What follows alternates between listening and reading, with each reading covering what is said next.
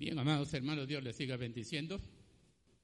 Amada hermana, que Dios te bendiga. Amado hermano, que Dios te bendiga. Si alguien está empezando a abrir su dispositivo apenas para conectarse con la palabra del Señor, pues desde ya lo estamos la, o lo estamos felicitando. Así que eh, únese a la meditación de la palabra de nuestro Dios en esta, en esta mañana. Bien. Doy gracias al Señor, amados hermanos, porque algunas, algunos hermanos, porque tengo un varón, hicieron la limpieza del templo. Entonces, damos gracias al Señor por esa bondad que ellos emitieron para estar más cómodos. Y es que la casa del Señor tiene que estar limpia en todo tiempo. Bien, amados hermanos, eh, después de un rato de ausencia, razones necesarias a lo mejor, de nueva cuenta estoy con ustedes en la prédica de la palabra del Señor, en el compartir de la palabra de mi Dios. Así que estamos en lo que estamos. Hoy, amados hermanos, hoy tenemos algunas actividades extras. Eh, terminando, terminando la predicación, tenemos la presentación de un varón. Terminando la presentación de ese varón, se tendrá una pequeña convivencia allá afuera. Así que, así que eh, gocémonos en las cosas del Señor. Bien. Quiero compartir, quiero compartir en esta mañana la grandeza de Dios, la grandeza de Dios en el pueblo egipcio. La grandeza de Dios en el pueblo egipcio. Viene a colación este tema, amados hermanos, porque acabamos de celebrar la semana de Pascua. Acabamos de conmemorar la Pascua y después la crucifixión del Señor Jesucristo, que van conectados ambas situaciones, ambas fiestas están conectadas. Entonces, orando al Señor, digo, bueno, ¿por dónde comienzo? No, Comenzaré, comenzaré siguiendo el hilo, siguiendo el hilo de la primera Pascua que se llevó a efecto allá en el libro de Éxodo, evidentemente en el pueblo egipcio. Entonces, la grandeza de Dios en el pueblo egipcio. Para ello, les invito o te invito a que abras tu Biblia en el capítulo 14, en el capítulo 14 de Éxodo.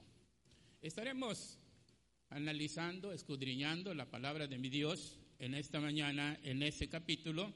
Entonces, para ahorrar tiempo y para no cansarles también, estaríamos nada más leyendo hasta el versículo 4, hermanos, 4 hasta el 5. 1 al 5, Éxodo capítulo 14, 1 al 5. Hasta ahí sería la lectura aunque estaremos trabajando en todo este hermoso pasaje que mucho nos va a servir para alimentar nuestra alma en esta hermosa mañana. Entonces, si lo tienen, te pido que te pongas de pie para que leamos. Si quieres acompañarme, adelante. Si quieres seguir con la vista, igual. Éxodo capítulo 14, verso 1 al verso 5. La palabra de nuestro Dios dice de la siguiente manera, habló Jehová a Moisés diciendo, di a los hijos de Israel que den la vuelta y acampen delante de Piotranot entre Migdol y el mar hacia Baal Zephon, delante de él acamparéis junto al mar. Porque Faraón dirá de los hijos de Israel, encerrados están en la tierra, en el desierto, los ha encerrado. Y yo endureceré el corazón de Faraón para que lo siga. Y seré glorificado en Faraón y en todo su ejército, y sabrán los egipcios que yo soy Jehová. Y ellos lo hicieron así. Y fue dado aviso al rey de Egipto que el pueblo huía, y el corazón de Faraón y de sus siervos se volvió contra el pueblo y dijeron, ¿cómo hemos hecho esto de haber dejado ir a Israel para que no nos sirva? Vamos a cerrar nuestros ojos, vamos a inclinar nuestra cabeza, vamos a pedir la dirección de nuestro gran Dios. Mi Señor, en esta mañana estamos delante de tu presencia para implorar la ayuda de tu Espíritu Santo. Estamos implorando tu presencia y tu, ayuda para que abras nuestra mente, nuestro corazón e incluso nuestra alma, a fin de que la palabra tuya caiga en el terreno adecuado de tal suerte que lleve fruto a la postre. Padre mío, en esta mañana oro por si alguno de los que estamos presentes o de los que están presentes hay algún algo, un problema que le aqueje, que le estorbe. Yo quiero invitarte en el nombre de mi Señor Jesucristo que pongas ese problema en las manos de mi Dios, porque Él tiene toda capacidad para resolver cualquier necesidad. Padre Santo, gracias por este espacio. Entonces, de nueva cuenta, ruego tu ayuda, tu auxilio, porque te lo pido en el nombre precioso de Cristo Jesús. Amén y amén. Tomen asiento, por favor. Bien, amados hermanos, la grandeza de Dios en Egipto.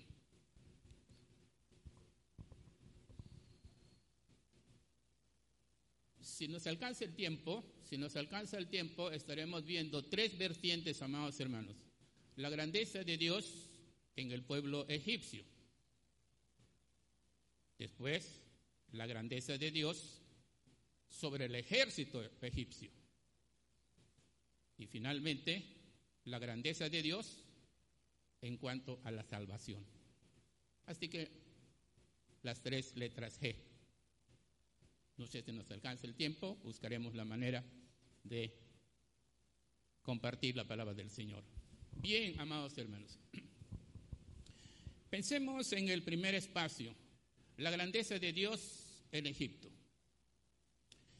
Quiero indicarles, amados hermanos, conforme a la palabra de Dios, que Dios es una persona que tiene un plan completo, un plan integral.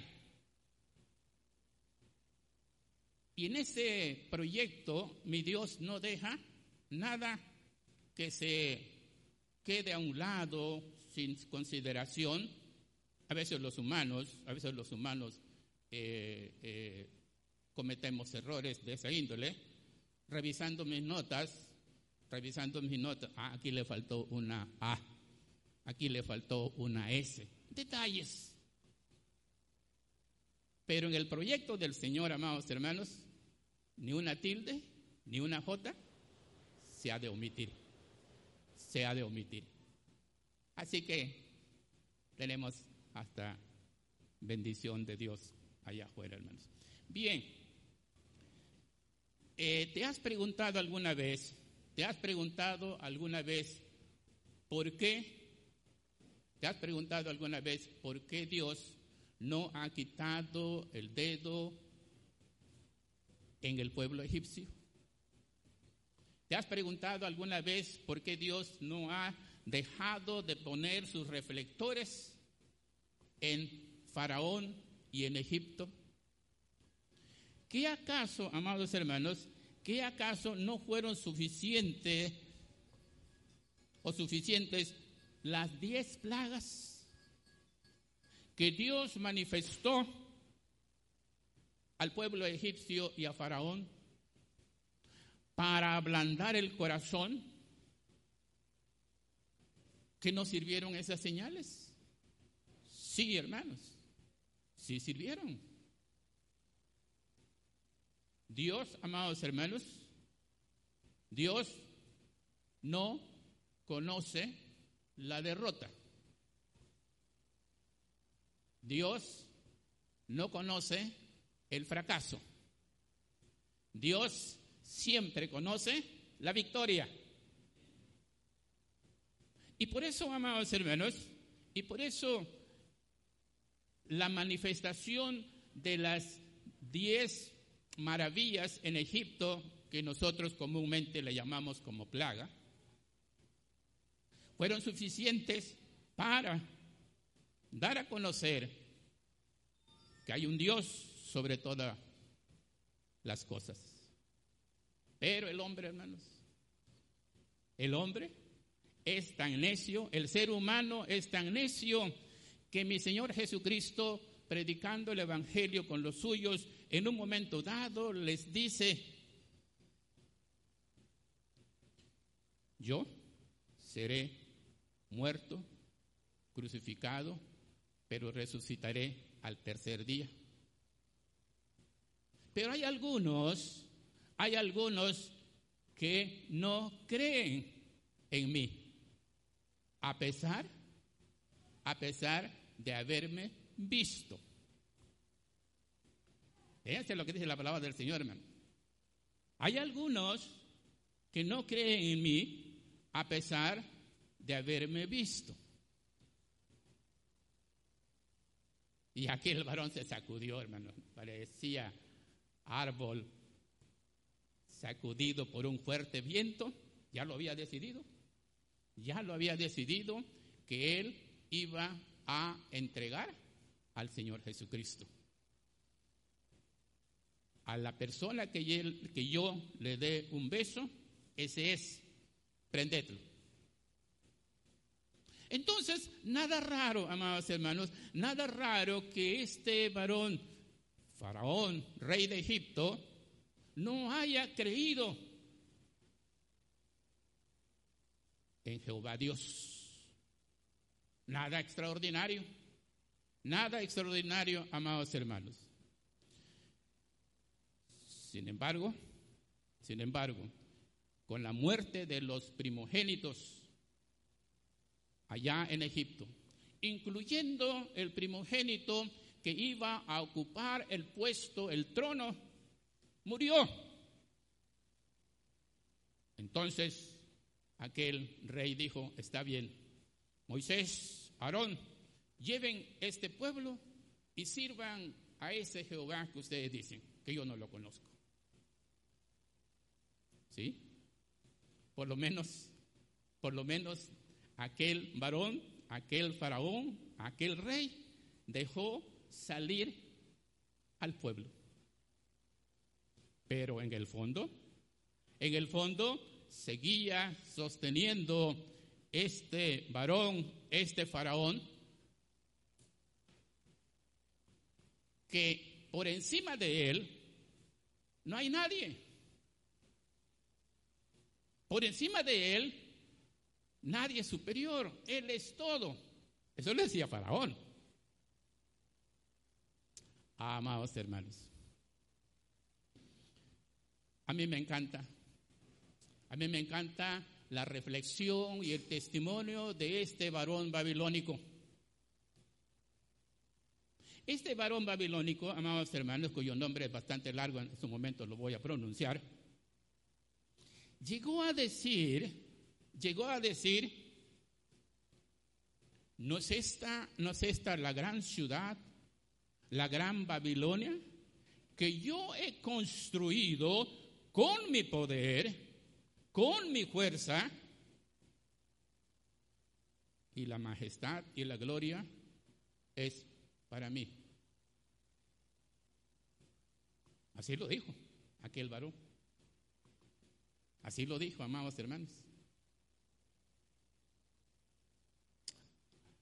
Pero nuestro Dios que está al tanto de aquellos que están en aflicción y que de una manera buscan a mi Dios, rápidamente reaccionó.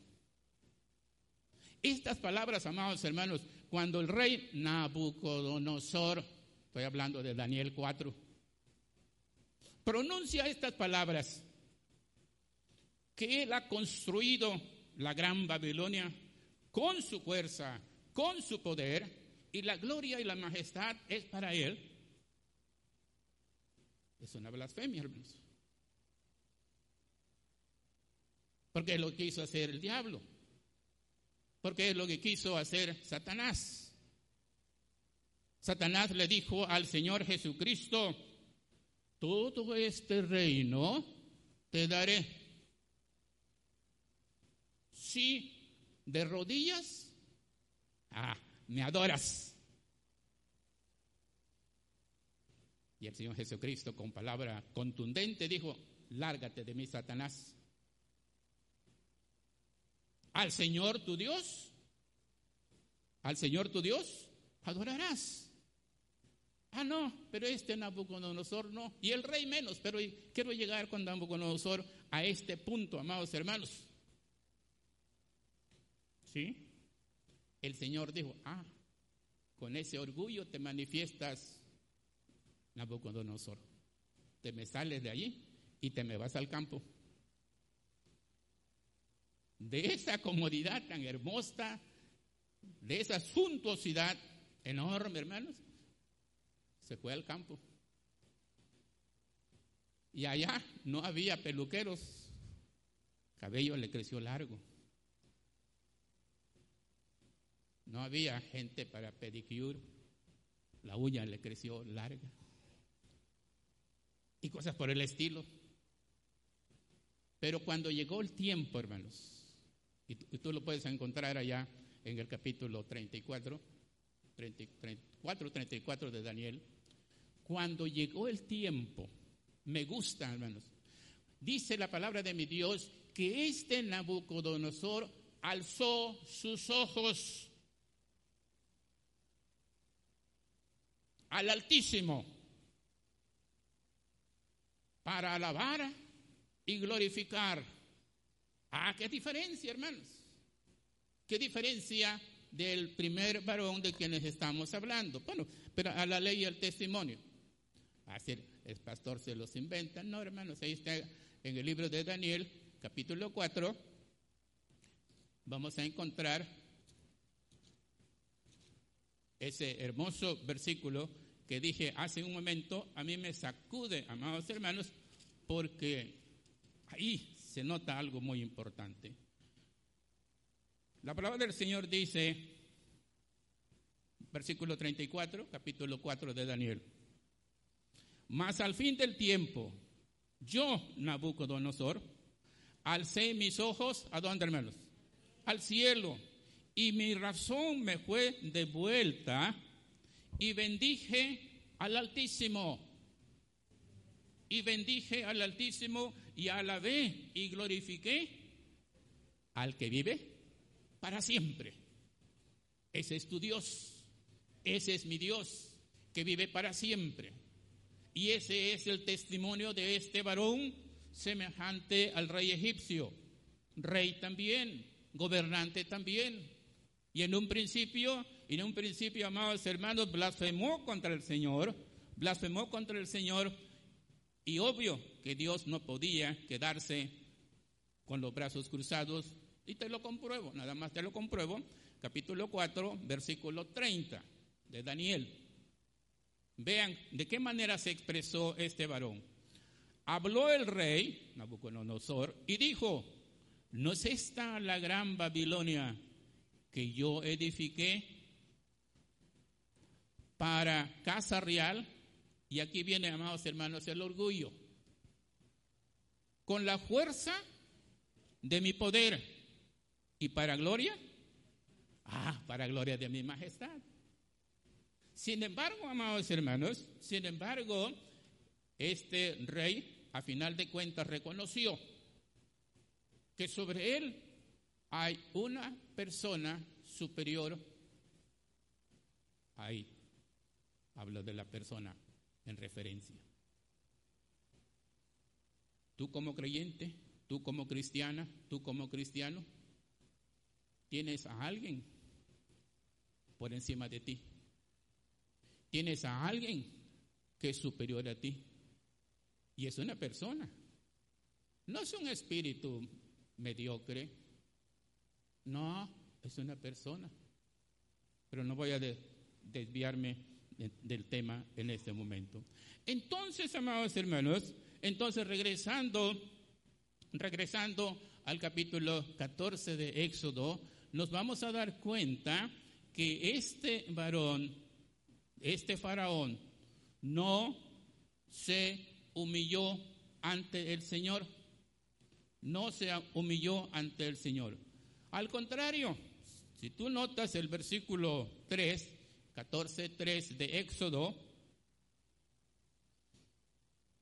porque Faraón dirá de los hijos de Israel, encerrados están en la tierra, en el desierto, perdón, el desierto los ha encerrado.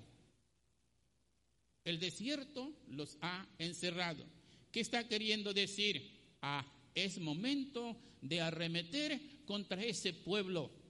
Es momento de matar a todos esos que se han escapado de nuestras manos. Es momento de darles a conocer a estos individuos que nosotros somos superiores a ellos y los vamos a destrozar y los pocos que queden vamos a traerlos para que nos sigan sirviendo como lo han hecho. Ah, amados hermanos, así piensa el hombre. Así piensas tú como ser humano. Así piensas tú como persona. Siempre queremos el servicio. Siempre queremos que nos sirvan. Pero también es bonito servir. También es bonito servir, amados hermanos. El Señor Jesucristo les dijo, traedme un lebrillo y ponedle agua y traedme una toalla. Y estaban los discípulos, los apóstoles ahí. Y entonces se agachó el Señor Jesucristo y empezó a lavar los pies de cada uno de ellos. Y Pedro se levantó, airoso, maestro, no es posible que tú me laves mis pies. Es, debe ser lo contrario. Debe ser yo quien debo lavar tus pies. Y dijo mi Señor Jesucristo, en calidad de servidor, en calidad de servicio, Pedro, tú no sabes lo que estoy haciendo en este momento. Y si no te sometes a mi voluntad, no eres mi discípulo. Se acabó. Amados hermanos, la pregunta persiste, ¿por qué? ¿Por qué es que mi Dios la grandeza de mi Señor, no quiere dejar a un lado al pueblo de Israel, no quiere quitar los reflectores sobre Faraón. No. Mi Señor, su propuesta, su proyecto, su consejo, bien lo manifiesta en el versículo 4. Y seré glorificado y seré glorificado en Faraón y en todo su ejército, y sabrán los egipcios que yo soy Jehová. Y sabrán los egipcios que yo soy Jehová. Sí, amados hermanos, permítame, permítame comentar un poquito por qué es que mi Señor, por qué es que Dios no ha quitado los reflectores sobre el pueblo egipcio.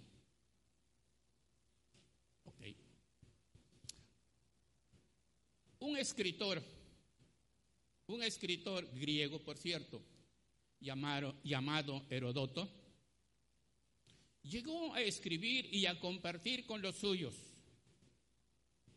Los egipcios, los egipcios son los más, son los hombres más religiosos del mundo.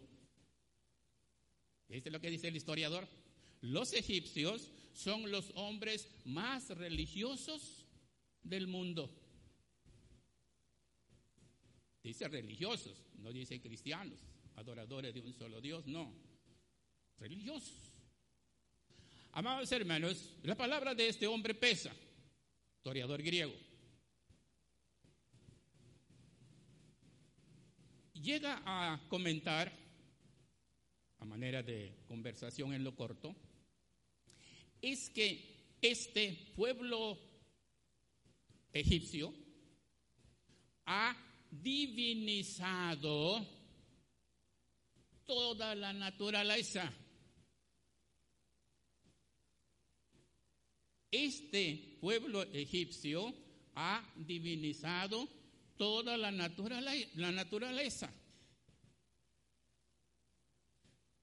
hay un panteísmo híbrido. Cultivan, cultivan lo zoolátrico y antropomórfico. ¿Qué querrá decir todo ese palabrerío? Diría el apóstol Pablo en Atenas. Amados hermanos, cuando dice un panteísmo híbrido, adoran casi todas las cosas de la naturaleza y combinan animales, seres humanos y cosas por el estilo. Hablo de los egipcios y hablo por qué es que Dios no ha querido quitar los reflectores sobre los egipcios, sobre Faraón, porque estos hombres, este pueblo es religioso. Ahora, déjame regresar con los términos que antes mencioné. Cultivan un área zoolátrico, una religión zoolátrica. ¿Y qué significa eso? Ok. Los egipcios, amados hermanos, los egipcios adoran, le rinden culto a un cocodrilo. ¿Le rindes tu culto a un cocodrilo? Bueno, a lo mejor. Los egipcios, amados hermanos, le rinden culto a un escarabajo. Esos animales que se mueven. Ah, ah. Le rinden culto a un escarabajo. Estos egipcios, amados hermanos, le rinden culto a un cabro o una oveja. Y termino porque la lista no me alcanza y no es nada más para darles a entender por qué es que Dios no ha quitado su enfoque, porque estos egipcios adoran, amados, hermanos, al buey Apis. El buey Apis, amados hermanos, de preferencia tenía que ser de color negro y con una mancha en la frente. Ah, si ese animal se echaba en medio del camino, iba a ser carretera, bueno, en medio del camino, nadie podía acosar a ese animal para que se levantara porque iba en contra de su divinidad. Si ese buey, amados hermanos, con esa lentitud de caminar, mostraba hambre, y el niño o la niña o los niños tenían algo de arroz, y ellos también tienen hambre, entonces se levantaba el niño y agarraba el plato de arroz y primero tenía que dar de comer al animal. Y si alcanzaba ese arroz, ellos se alimentaban. Eso era darle culto, eso era de culto al boyapis.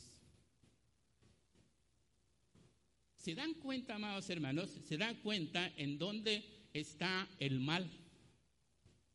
¿Por qué es que el Señor dice, por qué es que el Señor dice, y recalco, porque estamos hablando de la grandeza del Señor en Egipto? ¿Por qué es que mi Señor repite y prácticamente es el objetivo de este, de este pasaje. Versículo 4, y yo endureceré el corazón de Faraón para que lo siga, y seré glorificado en Faraón, en todo su ejército, y sabrán los egipcios quién soy, quién yo soy, Jehová. Y en el versículo 18 encuentras la misma expresión en el versículo 18 encuentras la misma expresión. ¿Qué quiere decir esto? Que el objetivo de este capítulo 14 de Éxodo es dar a conocer la grandeza de Dios, amados hermanos.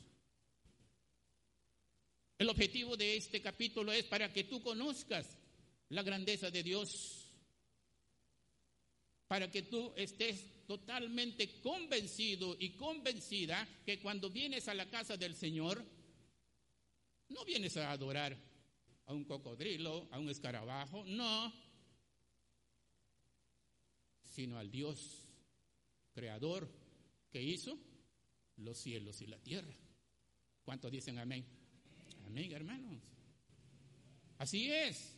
Entonces, amados hermanos, pero todavía no termino el planteamiento de la religiosidad de estos egipcios. Antropomórfico. Resulta, amados hermanos, que en este sentido, el egipcio, las egipcias, los egipcios adoraban, y les menciono eh, una diosa directamente, a la diosa Isis. Perdón, hermano, por lo dices. A la diosa Isis. La diosa Isis, amados hermanos, tenía cuerpo humano, tenía cuerpo humano, pero con cabeza de vaca. Cuerpo humano con cabeza de vaca. Y los egipcios, los egipcios y las egipcias adoraban a ese dios porque ellos, los egipcios, consideraban que la diosa Isis, con su magia con su poder mágico, había resucitado a su esposo. Ahora subrayo, subrayo, amados hermanos, su poder mágico. La magia se cultivaba en Egipto con tanta holgura que cuando Moisés se presenta ante Faraón y le dice, mi Dios, el Dios de los hebreos, me ha dicho que tienes que dejar ir este pueblo. Y entonces, entre otras cosas, aquel varón dijo, ¿y cómo me lo compruebas? Y Moisés tiró su bastón, su callado, y se convirtió en una serpiente, hermanos. Y Faraón sentado, orgulloso, imponente, imperativo, y les dijo a los magos y probablemente a las magas. ¿Y qué esperan? ¿Y qué esperan? Y aquellos se levantaron, hermanos. Se levantaron y también tiraron sus bastones. Y sí, se convirtieron en pequeñas culebritas. Y la serpiente de, Moisés abrió la boca. Yo no sé cuántos magos eran. Ponle unas seis, unos seis magos, seis serpientes. Aquel, aquella serpiente de Moisés abrió el hocico y uno por uno, como caramelo, se los fue tragando. Se los fue tragando, hermanos. La serpiente de Moisés salió bien gordita a quien le dan pan que llore. Donde quiero subrayar, amados hermanos, es que la magia se cultivaba con mucha exaltación, con mucha precisión. Y esta diosa Isis, con cuerpo humano, con cabeza de vaca, con sus magias, había resucitado a Osiris. Osiris, amados hermanos, esposo de Isis es el Dios de los muertos. Dios de los muertos. Ah, amados hermanos. Si se dan cuenta, hermanos, si se dan cuenta, y avanzo porque el reloj no me, no me da tregua, amados hermanos, eh, por ejemplo, Horus, Horus, otro dios, Tenía cuerpo humano con cabeza de gavilán. O ibis, ese pájaro, hermanos, ese pájaro que de vez en cuando circula por ahí. Este ibis, amados hermanos, eh, tenía cuerpo humano con cabeza eh, de gavilán. Y así por el estilo, hermanos. Se dan cuenta, se dan cuenta la religiosidad de Egipto. Y te das cuenta por qué es que Dios no ha quitado sus reflectores sobre Egipto, sobre Faraón, hasta que conozcan que yo soy Jehová Dios. La grandeza de Dios en Egipto. ¿Qué en cuanto, qué en cuanto a Faraón? Amados hermanos, Faraón, para ser visto, para ser entrevistado, tenía que ir de frente, normal, pero al retirarse no podía darle la espalda a Faraón. No, tenía que retirarse hacia atrás, hacia atrás, sin perder de vista la faz de Faraón, porque Faraón era considerado como un dios, era el hijo del sol. Y el sol, amados hermanos, y el sol estaba siendo adorado por todos los egipcios, entonces Faraón se atribuyó de que él es el hijo del sol, por lo tanto tenía que ser adorado. Y esto no está en el plan de Dios. Y esto no está en la voluntad del Señor. Y esto no es el consejo de Dios. Ah, pero vean cómo llega el hombre a ser tan religioso. Y termino pintando este cuadro de la siguiente manera, hermanos. Hay un cuadro, enorme cuadro, y en ese cuadro aparece Ramsés II, un faraón egipcio. Y Ramsés II tiene a su diestra un dios y a su siniestra otro dios. Y él está sentado en medio de esos dos dioses. Y enfrente, enfrente de Ramsés II está Ramsés II. Es una pintura que le está dando culto a Ramsés II. Ese, ese palabrerío en términos sencillos, Faraón se está adorando a sí mismo. Faraón se está adorando a sí mismo. Es un narcisista en extremo. Ahora, hermanos, al pintar todo este cuadro, al compartir todo este cuadro, ahora puedes comprender por qué Dios dice, y se lo leo el versículo 28, es el mismo lo que está en el versículo anterior, quiero decir en el 4, el versículo 18. Y sabrán los egipcios. A ver, póngase de pie, hermanos, para que lean conmigo. 14, Éxodo 14, 18. Leamos. Y sabrán los egipcios que yo soy Jehová cuando me glorifique en Faraón, en sus carros y en su gente a caballo. También asiento. Y sabrán los egipcios que yo soy Faraón.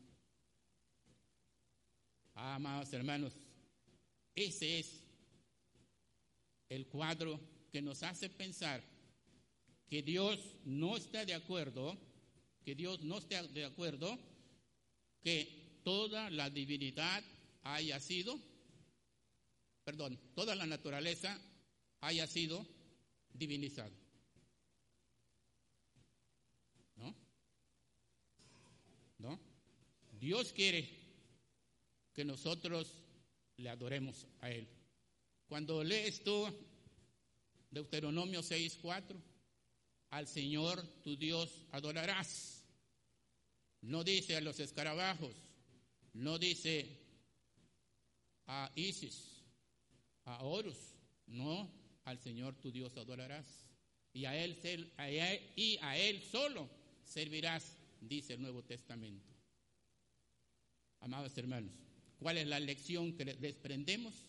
¿Cuál es la lección que desprendemos para tu vida espiritual? No minimices la grandeza del Señor. No consideres que Dios es tan pequeño, que Dios, como decía Sócrates, decía eh, Plinio, decía Aristóteles y otros filósofos. Están los dioses en el Olimpo dormidos. Una enorme nube envuelve a los dioses de Grecia.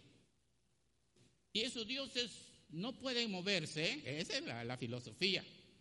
Esos dioses no pueden moverse porque si se mueven para alcanzar una botella con agua o X comida, dejan de ser dioses porque están presentando una necesidad y Dios no tiene necesidad. Esa es la forma de pensar.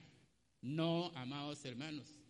En efecto, Dios no tiene necesidad, pero el Dios que tú sirves, el Dios que tú adoras, es un Dios que se mueve de aquí para allá, donde tú estás, el Señor está ahí. No es un Dios, no es un Dios que está en el monte Everest, cubierto de, y ahí, debajo de esas nubes y eh, eh, eh, esa nieve, no está ahí el Señor, está donde quiera, pero sobre todo donde más le aclamen, lo llamen. Entonces, ¿cuál es la lección que surge para ti? Dale prioridad a Dios a través del Señor Jesucristo. Dale prioridad al Señor en tus problemas a través del Señor Jesucristo, porque tienes un Dios grande, ¿sí? La grandeza de Dios en el pueblo egipcio. Punto número dos, hermanos. Quedan 15 minutos. Punto número dos. La grandeza de Dios sobre el ejército egipcio. La grandeza de Dios sobre el ejército egipcio.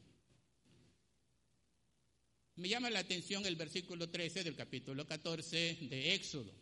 Y la palabra del Señor dice, y Moisés dijo al pueblo, no temáis, estad firmes y ved la salvación que Jehová hará hoy con vosotros, porque los egipcios que hoy habéis visto, nunca más, para siempre, los veréis.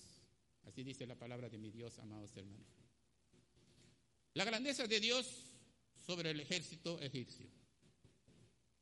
¿Te has preguntado alguna vez en dónde reside la fuerza, la estabilidad de un presidente, de un rey, de un gobernante? Sí, amados hermanos, está en el ejército está en el ejército. Si el ejército actúa en contra del gobernador en turno, lo derroca. Lo derroca. Y Faraón, amados hermanos, poniendo en práctica esa misma filosofía, su poderío lo basaba en su ejército. A tal grado, a tal grado que ahora, que ahora Faraón y sus siervos y sus capitanes toman una determinación agresiva contra el pueblo de Israel y vean lo que dice el versículo 5, 14, 5 de Éxodo. Y se volvió, y el corazón de Faraón y de sus siervos se volvió contra el pueblo, contra el pueblo. Sí, amados hermanos. A tal grado que los egipcios, amados hermanos, como dijeron, el pueblo israelita está encerrado, es momento de ir contra ellos. Entonces la palabra del Señor dice en el versículo 7, y tomó 600 carros escogidos y todos los carros de Egipto a los capitanes sobre ellos. Sí. Y cuando el pueblo de Israel, cuando el pueblo de Israel vio que el ejército egipcio venía sobre ellos, el pueblo se espantó. El pueblo entró en pánico. Menos mal que no entraron en pánico dos, tres balazos que por ahí nos acariciaron el oído, hermanos. El pueblo entró en pánico, normal. Pero ¿saben qué hicieron estos? ¿O saben qué hizo, mejor dicho? Sí, ¿qué hicieron los líderes y qué hizo el pueblo? Clamaron a Jehová. Clamaron a Jehová. Me llama la atención, me llama la atención, amados hermanos, cuando dice la palabra de mi Dios y dijeron, ah no, en el versículo anterior, estoy en el 14.10. Por lo que los hijos de Israel temieron, se espantaron en gran manera y clamaron y clamaron a Jehová. Amados hermanos, tú notas, tú notas que el pueblo de Israel tiene un problema. Y un gran problema, un problema de enorme volumen. ¿Qué haces tú cuando tienes un problema? ¿Qué haces tú cuando te enfrentas con un problema? No importa el volumen. ¿Clamas a Jehová? La tónica bíblica, la exhortación de Dios para ti, y eso tú lo puedes comprobar en, en Jeremías 33, 3. Jeremías 33, 3, la palabra del Señor te amonesta, te dice, clama a mí. ¿Tienes un problema? clama a mí. Y agrega, y yo te responderé. Qué bonito, ¿no, hermanos? Clama a mí. ¿Tienes un problema? Clama al Señor. Ora al Señor. Arrodíllate, pero solo o sola. Sí, amados hermanos. El Señor, mi Dios, en su grandeza, no te menosprecia. Está en la mejor disposición de ayudarte. Hubo un varón, amados hermanos, en el Nuevo Testamento, hubo un varón, rabino, principal de la sinagoga. Su hija estaba a punto de morir, primogénita, por cierto. Y buscó al Señor Jesucristo y le dijo, maestro, yo quisiera que fueras a mi casa porque mi hija está muy enferma. Gran problema tenía aquel varón. Un gran problema que no podía darle solución. La niña está a punto de morir.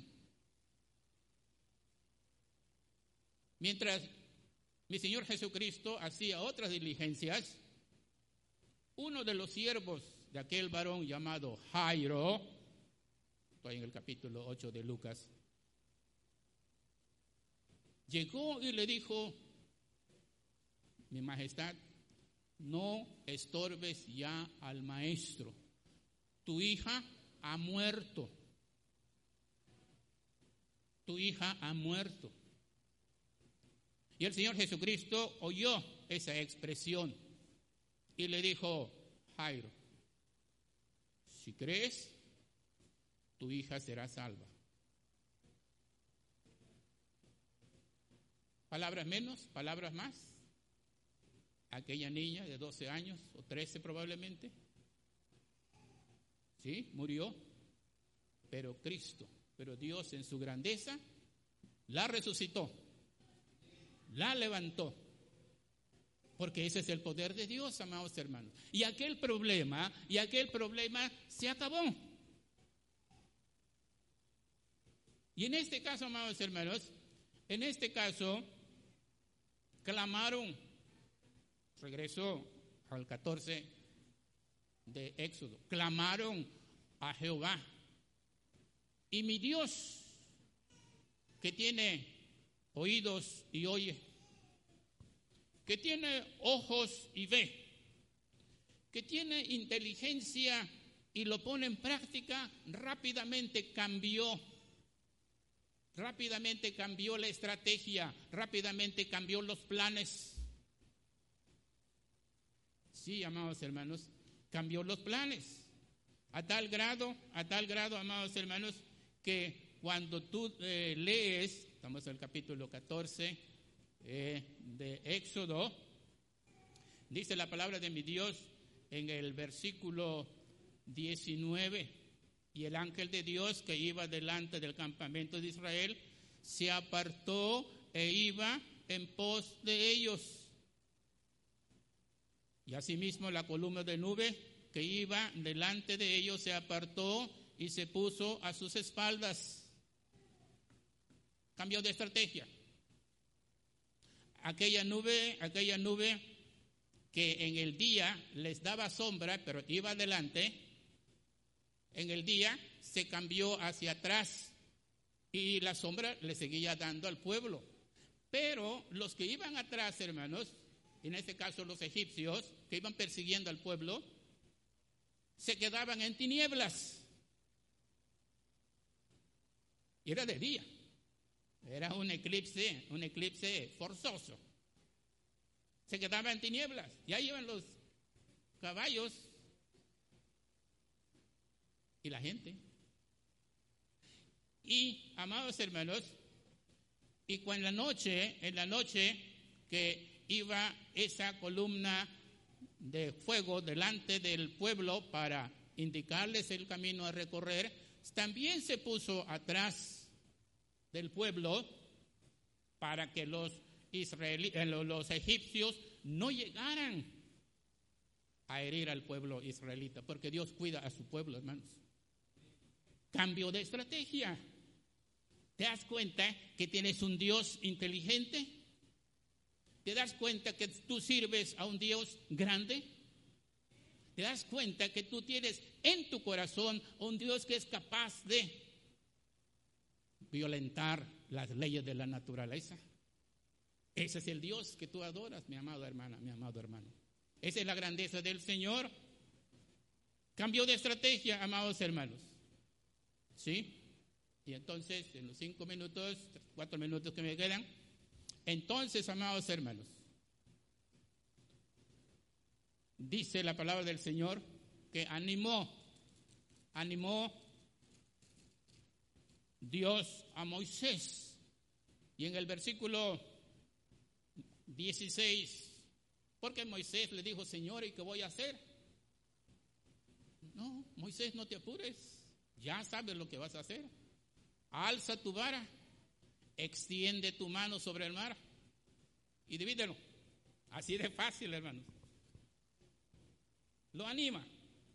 El hombre, el líder que está en problemado con su iglesia, si el líder se doblega ante el Señor, ora ante el Señor, clama al Señor y el pueblo también, Dios se manifiesta y Dios le dice a, a Moisés, ¿qué esperas? Extiende tu vara. Pero Moisés Señor, siempre he dependido de ti. Me gusta la actitud de Moisés. Señor, siempre he dependido de ti. No voy a tirar la red si no es con tu autorización. No voy a extender mi mano si no es con tu autorización. Y Dios le agrada, hermanos, esa conducta. Dios le agrada esa forma de pensar. Y entonces le dijo, está bien, está bien. Y noten lo que va a pasar en el versículo, en el versículo, eh, estamos en el capítulo 14, 21. Y extendió Moisés su mano sobre el mar. E hizo Jehová que el mar se retirase por recio viento oriental toda aquella noche. Y volvió el mar en seco y las aguas se quedaron divididas. Ah, y entonces, amados hermanos, entra el ejército, perdón, entra el pueblo, sí, entra el pueblo, pero también entra el ejército. Y cuando llegaron a mitad del mar, al igual que el ejército egipcio, vean, amados hermanos, la otra estrategia que Dios implementa e inflige a aquel ejército. Y noten ustedes que estando estoy en el versículo 23. Y siguiéndolos los egipcios entraron tras ellos hasta la mitad del mar.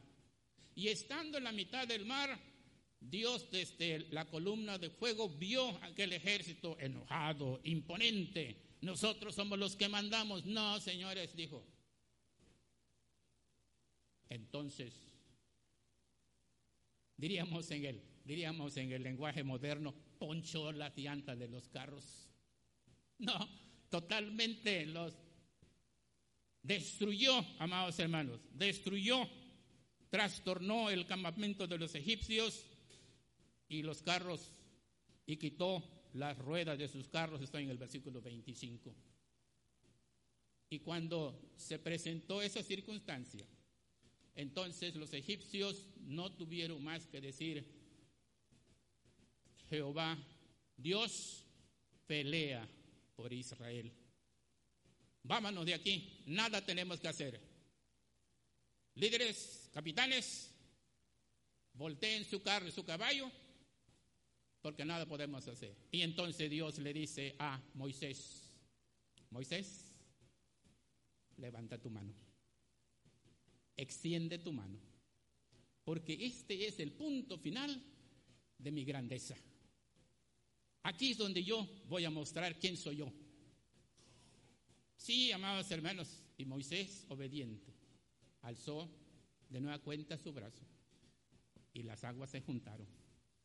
Y todo el pueblo egipcio, el ejército egipcio, pereció. Allí quedó sepultado Faraón y su incredulidad. Allí quedó sepultado la incredulidad del ejército porque ellos habían confiado en su ejército, pero tú como pueblo de Dios confías en el Señor Jesucristo y en Dios creador de los cielos y de la tierra, amado hermano. hermano. Y entonces, amados hermanos, es ahí donde Dios es glorificado. Ahora sí, la palabra de mi Dios dice, y sabrán los egipcios que yo soy Jehová, que yo soy Jehová. Ninguno, ninguno de los escarabajos, de los chacales, de eh, hipopótamos, ni uno de esas cosas sirvieron, amados hermanos. Esos quedaron totalmente destruidos. Ah, pero mi Dios, a través de mi Señor Jesucristo, te sigue dando el oxígeno para que respires. Te sigue dando la vida para que camines te sigue dando la voluntad para que decidas y no es una casualidad tu presencia, sino que es una bendición de Dios. Termino diciendo, termino diciendo, amado hermano, amado hermano, no minimices la grandeza del Señor, no, dale siempre prioridad. Dios es grande, más grande que tu problema. Dios es enorme, más enorme que el mar rojo.